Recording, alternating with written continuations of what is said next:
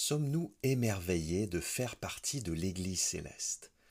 Avant d'être au bénéfice de la croix, on était doublement séparés, séparés de la communauté bénie de Dieu et séparés de Dieu lui-même. Maintenant, grâce à Christ, on est doublement réconciliés. Est-ce qu'on profite au maximum de ce changement radical de situation? En Éphésiens 2, 11 à 22, Paul nous parle de la communauté temple qu'est l'Église. On aspire tous à faire partie d'une grande communauté qui donne un sens à notre vie. Eh bien, ce désir profond ne peut être satisfait qu'à un seul endroit, dans l'Église. Éphésiens 2, 11 à 22 se situe dans le prolongement direct des dix premiers versets du chapitre 2, puisqu'on retrouve le contraste autrefois maintenant qui a structuré le premier texte. Une fois de plus, Paul souhaite que ses lecteurs s'émerveillent en considérant l'écart impressionnant qui existe entre leur situation passée avant la venue de Christ et leurs nouveaux privilèges. Quel est le message central de notre texte? Dieu veut nous émerveiller par la communauté que nous formons autour de lui. Un petit rappel, comme on l'a vu dans un épisode précédent, le point culminant de la lettre se trouve en Éphésiens 1.10 qui indique que le plan de Dieu progresse vers la réconciliation de toutes choses en Christ. Mais avant d'atteindre ce but ultime lors du retour de Christ, certains obstacles doivent être surmontés. Et l'un de ces obstacles, c'est la séparation qui existait auparavant entre juifs et non-juifs. Cette séparation, elle est maintenant abolie par l'œuvre de Christ.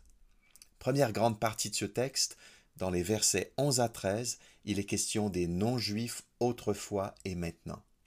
Paul invite ici ses lecteurs chrétiens d'origine non juive à se souvenir qu'avant la mort de Christ, ils étaient séparés à la fois de la communauté héritière des bénédictions de Dieu, Israël, c'est une séparation horizontale, et de Dieu lui-même, ce qui est une séparation verticale. D'abord la séparation horizontale d'autrefois, verset 11. C'est pourquoi, vous qui portez dans votre corps la preuve que vous n'êtes pas des Juifs, et qui donc êtes traités d'incirconcis par ceux qui se disent les circoncis à cause d'un rite accompli sur leur corps et par des hommes, rappelez-vous quelle était votre situation autrefois. Paul rappelle à ses lecteurs non juifs qu'ils étaient autrefois l'objet du mépris de la part de certains juifs qui les traitaient d'incirconcis, ce qui n'était pas un compliment. Ensuite, la séparation verticale d'autrefois, verset 12, Paul énumère cinq désavantages des non-juifs avant la venue de Christ, donc en ce temps-là, ce qui fait penser aux privilèges d'Israël énumérés en Romains chapitre 9. Vous étiez sans Messie. Le Messie est d'abord le roi d'Israël. Deuxième désavantage, vous n'aviez pas le droit de faire partie du peuple d'Israël, ou vous étiez privé du droit de citer en Israël.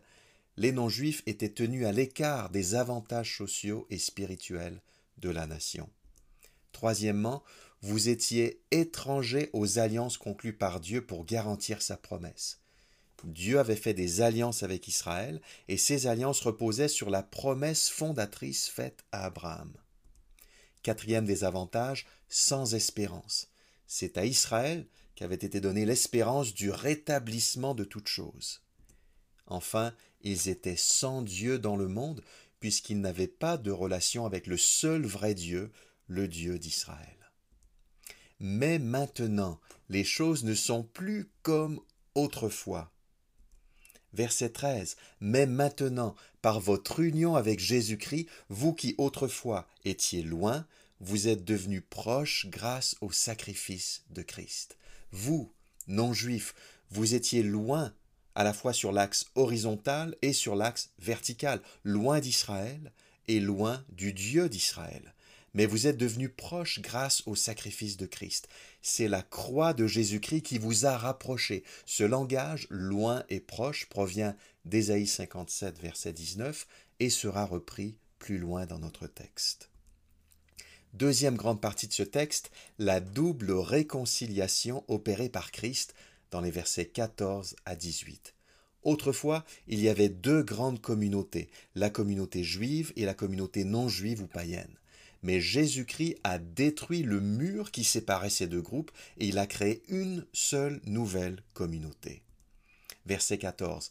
Car nous lui devons notre paix. il a en effet instauré l'unité entre les juifs et les non-juifs et abattu le mur qui les séparait. Un mur séparait autrefois juifs et non-juifs. C'était d'ailleurs littéralement le cas dans le temple de Jérusalem où une haute muraille séparait les deux communautés. Mais il est fort possible que le mur fasse ici référence, de manière figurée, à la loi dont il sera question juste après, puisque dans certains textes juifs, la loi est comparée à une clôture qui entourait Israël et qui protégeait le peuple contre les influences païennes. Toujours au verset 14, en livrant son corps à la mort, il a annulé les effets de ce qui faisait d'eux des ennemis, c'est-à-dire de la loi de Moïse, dans ses commandements et ses règles. C'est vrai que les commandements et les règles de la loi de Moïse avaient pour effet de séparer les juifs et les non-juifs, prenons simplement les lois alimentaires. Pour un Israélite fidèle à la loi, la communauté de table avec les païens était interdite. On ne mangeait pas ensemble puisqu'on ne mangeait pas la même chose.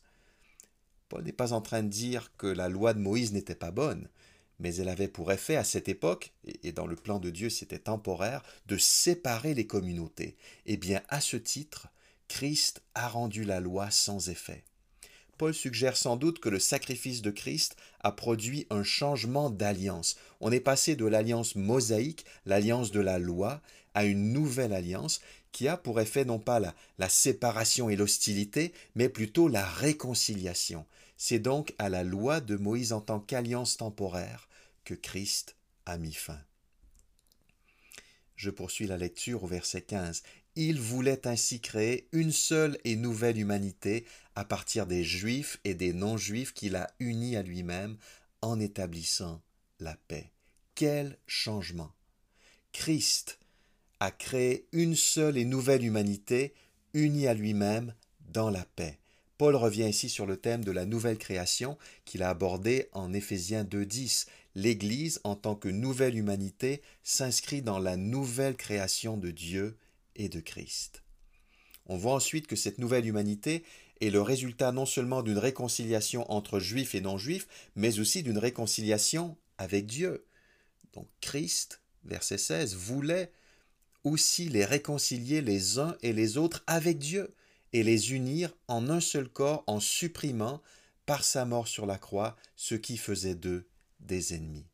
Non seulement les juifs et les non-juifs étaient ennemis entre eux, mais en plus tous les êtres humains, juifs et non-juifs, étaient ennemis de Dieu.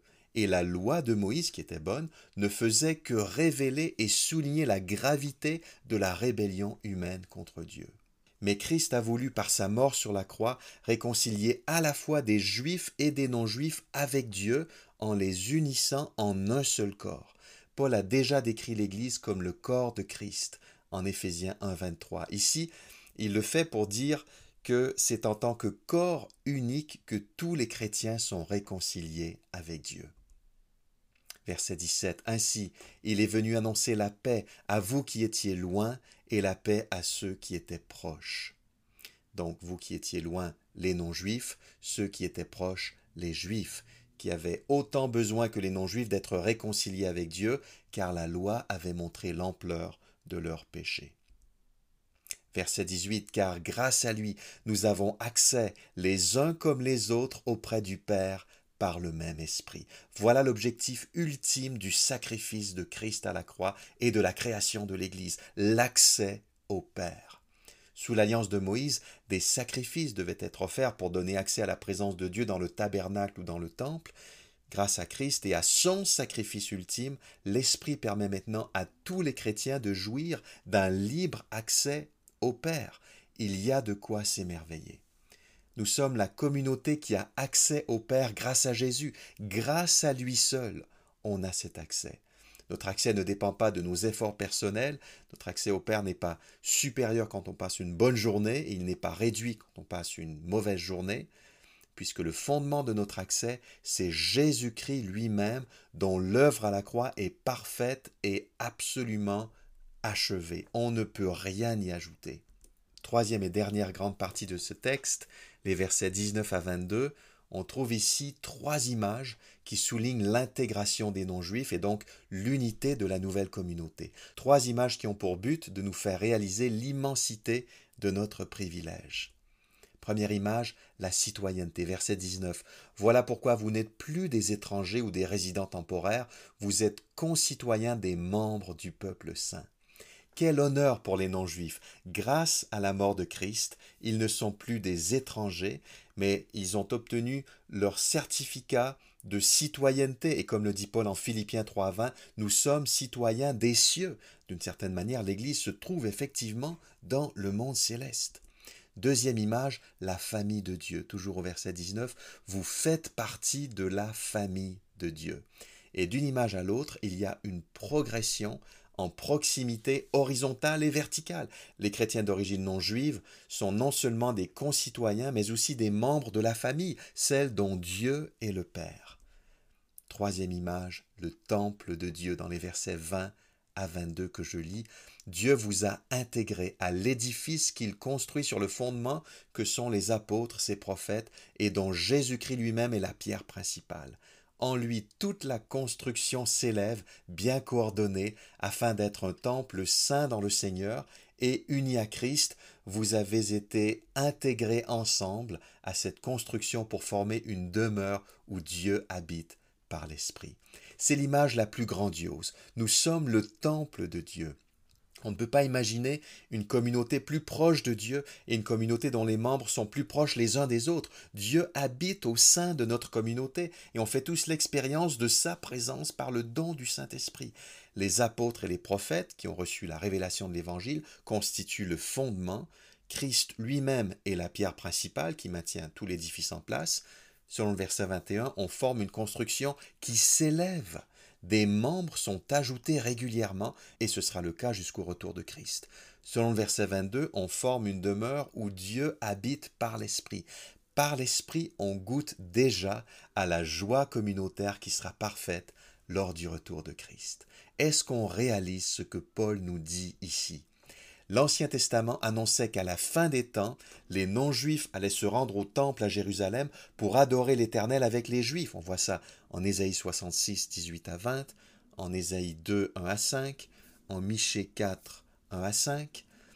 Paul indique ici la, la façon surprenante et glorieuse dont cette prophétie s'est réalisée. Il ne suffit pas aujourd'hui de dire que juifs et non-juifs se rendent ensemble au temple, non, juifs et non-juifs réconciliés par le sang de Christ forment ensemble le vrai temple. On est une communauté temple. Le temple de Dieu, c'est nous. Il habite parmi nous dans le monde céleste, cette dimension invisible de la réalité. Dans le monde céleste, on est réunis autour de Dieu pour former l'Église céleste. Et notre Église locale est une manifestation sur terre de cette grande Église céleste. Profitons de ce privilège en vivant au maximum dans l'Église locale la communion avec Dieu qui habite parmi nous et la communion entre frères et sœurs. Il est possible, dans une certaine mesure, de vivre individuellement la présence de Dieu grâce à l'action de la parole et de l'Esprit en nous, mais quand on est réunis dans l'Église locale, on fait une expérience toute particulière de la présence de Dieu parce que Dieu habite dans la communauté qui est son temple. Ne nous privons pas de ce privilège. Père céleste, merci pour cette vision sublime de l'Église. Autrefois, nous qui sommes d'origine non juive, nous n'avions pas accès aux bénédictions réservées au peuple juif. Mais maintenant, tu nous as rapprochés grâce au sacrifice de Christ. Merci d'avoir créé une seule et nouvelle humanité à laquelle nous appartenons. Grâce au sacrifice de Christ, nous avons accès à toi avec tous nos frères et sœurs par l'Esprit. Merci d'avoir fait de nous des concitoyens des membres du peuple saint. Merci de nous avoir accueillis dans ta famille. Merci de nous avoir intégrés dans ton temple. Bénis notre Église locale, ta communauté temple, et manifeste ta présence parmi nous. Amen.